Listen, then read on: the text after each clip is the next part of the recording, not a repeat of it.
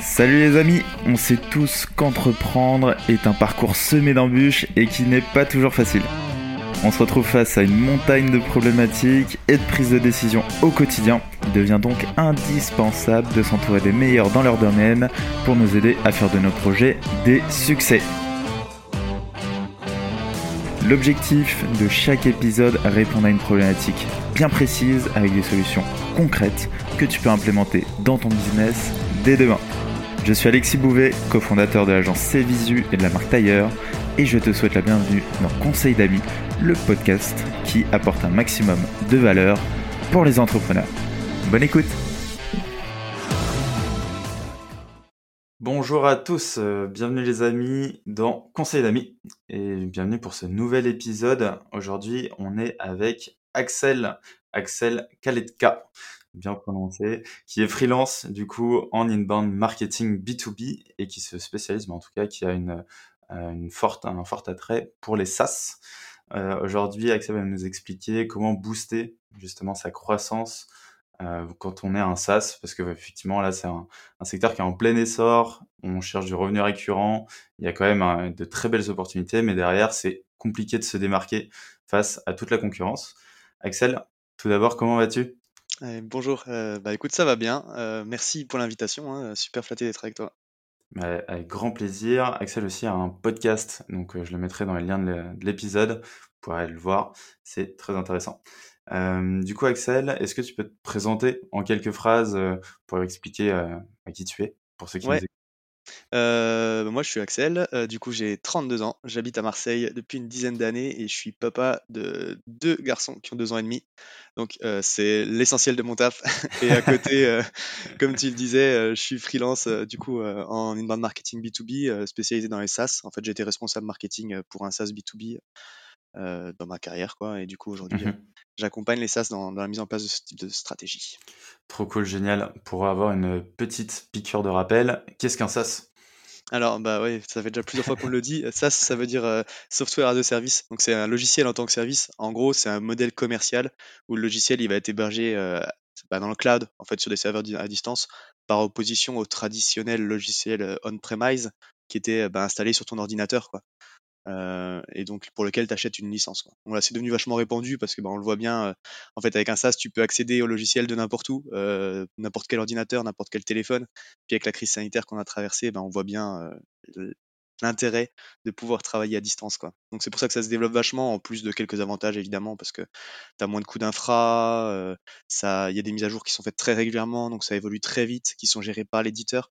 Là où en fait avant dans le logiciel, bah, les éditeurs ils travaillaient sur des, des, nouvelles versions qui sortaient tous les ans pour lesquelles tu devais racheter une licence, tu vois. C'est très lourd, tu devais les mises à jour toi-même. Voilà. Donc c'est un nouveau modèle qui est, qui est, beaucoup plus vivant et beaucoup plus pratique, qui se déploie, qui se déploie beaucoup plus rapidement. Trop cool. Ouais, effectivement, euh, c'est un truc en plein essor. Euh, Aujourd'hui, quelles, quelles, sont les grandes différences que tu verrais avec euh, justement les business, on va dire, traditionnels, les entreprises qu'on voit aujourd'hui et les SaaS qui aujourd'hui se développent? Ouais, pour moi, il y en a deux principales des différences. La première, euh, et ce qui fait l'attrait vraiment de ce type de modèle-là, euh, c'est ce qu'on disait un petit peu sur le modèle économique, c'est euh, que c'est des modèles à l'abonnement. En fait, tu vas payer un abonnement mensuel ou annuel, tu vois, qui, crée des revenus récurrents. Donc c'est un modèle économique qui est super vertueux, qui est très prédictible et qui est scalable. C'est là où c'est différent en fait, si tu veux, par rapport aux entreprises classiques, c'est que d'habitude tu regardes beaucoup le chiffre d'affaires. et quand tu fais du SaaS, tu regardes beaucoup ce qu'on appelle le MRR ou l'ARR. Donc c'est le revenu récurrent mensuel ou le revenu récurrent annuel, le x12 du MRR. Quoi. Et, et ça, c'est différent du chiffre d'affaires dans le sens où quand tu signes un client le 1er juillet, bah, en fait, ton chiffre d'affaires, ça va être de juillet à août. Quand tu prends l'ARR, c'est ce que te rapporte ce client-là sur une année. Et en fait, tu projettes ça sur des montants comme ça qui sont, qui sont, qui sont ta durée de ton abonnement en fait. Et donc, ça te donne en fait des modèles qui sont, qui sont très prédictibles. Et là où c'est intéressant, c'est parce que si tu as 100 clients à l'abonnement, normalement, il y, a peu de chances que tu te retrouves avec zéro l'année d'après. Tu vois, même si tu perds 1 ou 2% de tes clients, ce qu'on appelle le churn, bah, tu sais que si tu fais 100 000 euros avec ces 100 clients sur l'année 1, en fait, tu es sûr d'avoir 100, 000 euros l'année prochaine de, revenus quasiment, et tous les nouveaux clients, ils viennent s'empiler là-dessus. Donc ça te fait une courbe de croissance qui est exponentielle en fait. Là où chaque année, bah, quand tu as un e-commerce, euh, tu fais une marque de fringues, ben, si tu as une collection qui est pourrie, bah, tu potentiellement, tu peux rien vendre, quoi.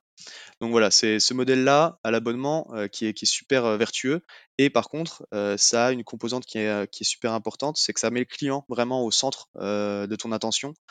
Parce que c'est le les clients, ils sont dans un système de réachat permanent où en fait, à chaque fois que l'abonnement, il se renouvelle, bah, c'est comme s'ils rachetaient ta solution, tu vois? Ouais. Donc c'est important qu'ils réussissent leur projet, qu'ils réussissent à mener leur projet avec ta solution. Et donc ça, c'est des enjeux qui sont très particuliers au SaaS et tu vois bien que c'est, que c'est un écosystème qui l'a bien compris parce que c'est là a sont nés les nouveaux postes, on va dire, de Customer Success Manager, tu sais? Heu, donc des gens qui sont là pour accompagner les clients dans l'utilisation de la solution. Et puis il y a plein de types de contenus, heu, qui sont créés pour ça aussi. Tu vois, heu, bah, HubSpot, Pledzy qui ont des académies avec, des guides des utilisateurs, des formations certifiantes, enfin bref, plein de contenus qui sont là pour venir t'aider à mieux utiliser la solution. Donc ça, c'est un vrai enjeu, quoi. Et donc le 2e la 2e, heu, chose que je voulais dire, ce qui fait la particularité des SaaS, c'est que, bah, c'est internet. C'est ce qu'on disait, c'est dans le cloud, donc c'est un écosystème qui doit être ouvert, en fait. Tu beaucoup d'échanges d'informations qui se fait entre les différentes solutions, heu, via des API, notamment. Et donc ça, c'est quelque chose qu'il faut vraiment comprendre quand tu fais du SaaS et qui a c'est un virage que les éditeurs traditionnels avant qu'ils aient, du on-premise, ont eu du mal à prendre. C'est qu'en fait, tu es dans un écosystème ouvert, heu, il faut que les applications échangent des informations entre elles. Et donc, heu, si toi, tu fermes un petit peu ce chemin-là, heu, ben, tu rends la vie compliquée à tes clients et du coup, ils vont aller ailleurs, tu vois? Et du coup, c'est vrai que quand tu faisais avant un logiciel qui vivait tout seul, bah, tu avais plutôt tendance à vouloir, garder les informations chez toi, tu vois? Être un petit peu fermé et garder l'utilisateur dans ton logiciel pour qu'il fasse tout dans ton logiciel. Aujourd'hui, ce qui fait la puissance des startups, et des SaaS, c'est qu'au contraire, tu as des solutions qui commencent en général par être très spécialisées sur un petit point, mais qui vont venir s'intégrer avec d'autres solutions pour compléter le tu vois, le le service rendu. Et donc cet aspect-là d'écosystème très ouvert, c'est vraiment quelque chose qui a qui a changé un petit peu le le monde du logiciel aussi.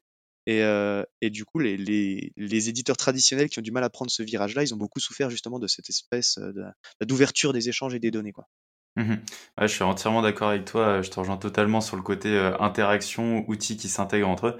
Bah, là, on le voit beaucoup sur la partie automatisation et Ouais. cetera. Même, aujourd'hui, tu as des services qui te proposent des sortes de stacks d'outils, où ils disent: «OK, bah, nous, on vous donne une sorte de machine complète où il y a des intégrations entre plein de spécialistes dans un domaine», quoi. Ouais, bah, tu le Donc vois bien, bah, mmh. surtout, il y a as plein de logiciels comme ça qui le mettent en avant justement sur leur site. On s'intègre facilement avec, heu, bah, quand tu as un CRM par exemple, tu Mmh vois? Ah bah, ouais, vous pouvez collecter vos données, heu, bah, depuis, Lemlist, tu vois? Tu fais des campagnes d'email et puis ça va intégrer directement dans ton Salesforce ou dans ton HubSpot ou dans ton, Pledzy ou enfin, tu tu vois? Dans tous tes logiciels que tu peux utiliser. Et c'est les interactions entre les uns et les autres qui font aussi la puissance d'un logiciel. Ouais, entièrement d'accord. Du coup, aujourd'hui, un SaaS qui veut se lancer, heu, dans ce grand bain, comment il fait pour se démarquer? Ouais. Heu, pour justement générer de la croissance? Je pense que toi, tu es très tourné inbound. Heu, voilà, quelles sont un peu les solutions selon toi, les leviers de croissance que tu as quand tu as un SaaS?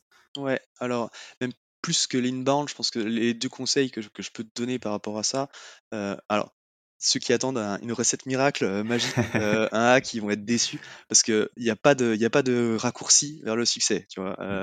Heu, quand tu fais il y a si tu ton produit, il se vend pas en organique, heu, bah, c'est pas faire des ads, ou faire de la campagne de automatiser des campagnes d'email qui va faire un miracle, tu Mmh vois? mh. C'est pas ce qui fait les les ce qui fait le succès d'un SaaS, c'est les bonnes bases, quoi.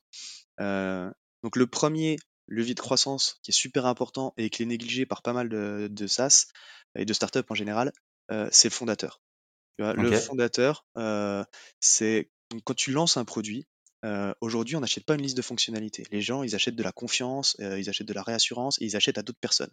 Et du coup, de personnifier sa société quand tu démarres, c'est vachement important. Tu vois, la coïncidence au moment où on se parle, je suis en train de lire, Founder Brand, de Dave Gerhardt, qui est, ancien CMO et CBO de Drift. Donc Drift, c'est un SaaS, c'est le SaaS, c'est la startup qui a connu la plus forte croissance de l'histoire des États-Unis. D'accord. Ils font quoi, heu, Heu Drift? heu, tu sais, ils ont inventé le conversational marketing. Donc c'est les échanges, un peu par chatbot, tu vois? Qui ont été pour remplacer les Ah, trop formulaires bien. qu'il y avait sur les sites internet.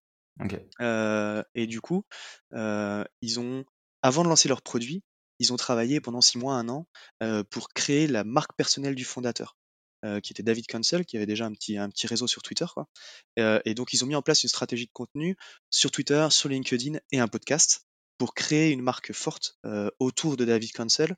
Et quand ils ont lancé Drift, en fait, ils avaient déjà une communauté qui était énorme et qui a considérablement accéléré la croissance de la startup.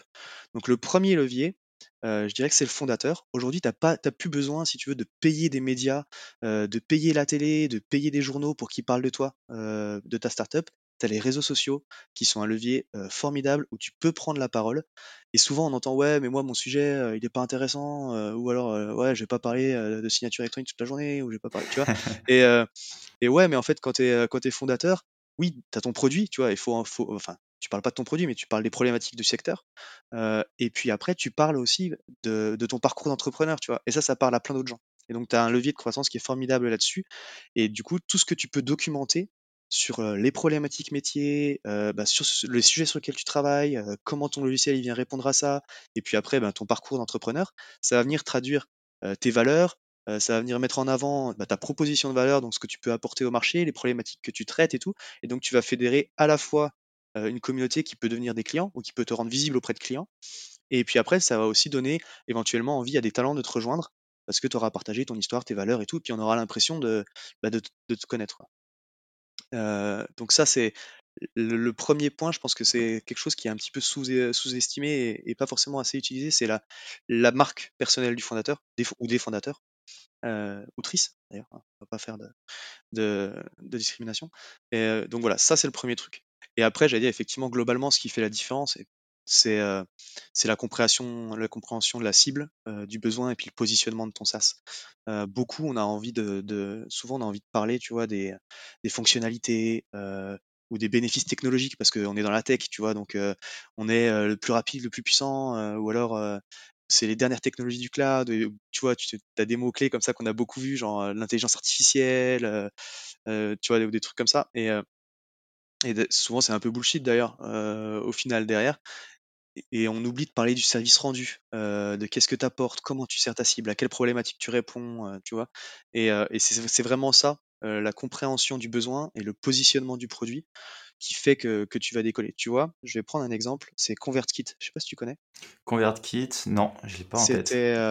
en fait, c'est un mec, j'ai oublié le nom du fondateur, donc pardon pour lui, mais si tu veux, c'était un créateur de contenu, il utilisait Mailchimp pour, pour gérer sa newsletter, qui est le, le mastodonte du marché. Et, mais il trouvait que, que ça servait pas bien ses, ses, besoins à lui en tant que créateur de contenu. Et c'est peut-être Mailchimp, tu vois, c'est peut-être 12 millions d'utilisateurs, donc c'était 62% de part de marché, je crois. Et donc énorme. Et, mais il s'est dit, ouais, les créateurs de contenu, comme moi, ils sont pas forcément bien servis par ça. Et du coup, il a, créé un service un petit peu différent de Mailchimp, spécialisé, niché sur les créateurs de contenu pour les besoins des créateurs de contenu. et donc, c'est ça que j'entends quand tu dis la compréhension de sa cible, du besoin, du positionnement de son SaaS, c'est qu'il a fait concurrencer Mailchimp, c'est pas possible, tu vois. Mais en même temps, prendre l'axe des créateurs de contenu, eh ben, ça lui a donné un levier de croissance intéressant et il a été prendre, je sais plus, un, un, un de pourcentage de part des marchés à, à MailChimp, tu vois, mais avec 30 000, 36 000 utilisateurs, il faisait plus de 2 millions de MRR, donc de revenus mensuels. tu vois, et c'est en croissance parce que ça, c'est mmh. en train, c'est en plein de, c'est en train de bien prendre. Et quand tu fais 2,3 millions de MRR au, moment où j'avais lu son histoire, tu vois, bah, tu fais déjà 24 millions annuels. donc, ça fait déjà une belle boîte, quoi. Mmh. Et, donc voilà, c'est le positionnement, la compréhension du besoin, tu vois, et de comprendre vraiment ce que tu apportes à ta cible qui, qui, vont faire la différence, quoi. Trop cool, ouais. ouais, ouais. En vrai, c'est top. Les deux points sont ultra intéressants. effectivement, le branding, comme tu l'expliquais, créer une communauté en amont. T'en as pas mal qui faisaient ça. Tu vois, par exemple, Guillaume de Lemlist aussi, pareil. Ouais, bah Lemlist Family, etc. Donc ça, ça marche très très bien. Et c'est drôle de l'avoir avant même de monter la boîte. je trouve que c'est une stratégie qui est assez intéressante. Euh, et qu'il faut absolument euh, exploiter au maximum. Et en fait, ouais, dis-moi. c'est la puissance du contenu, tu vois, en fait, euh, où tu vas effectivement démontrer ton expertise, tu vas créer de la confiance, et puis tu capitalises sur le long terme, en fait, parce que quand tu prospectes ou que tu fais de la publicité payante, ben, en fait, tu as un effort qui est toujours reproductible pour avoir le même nombre de clients.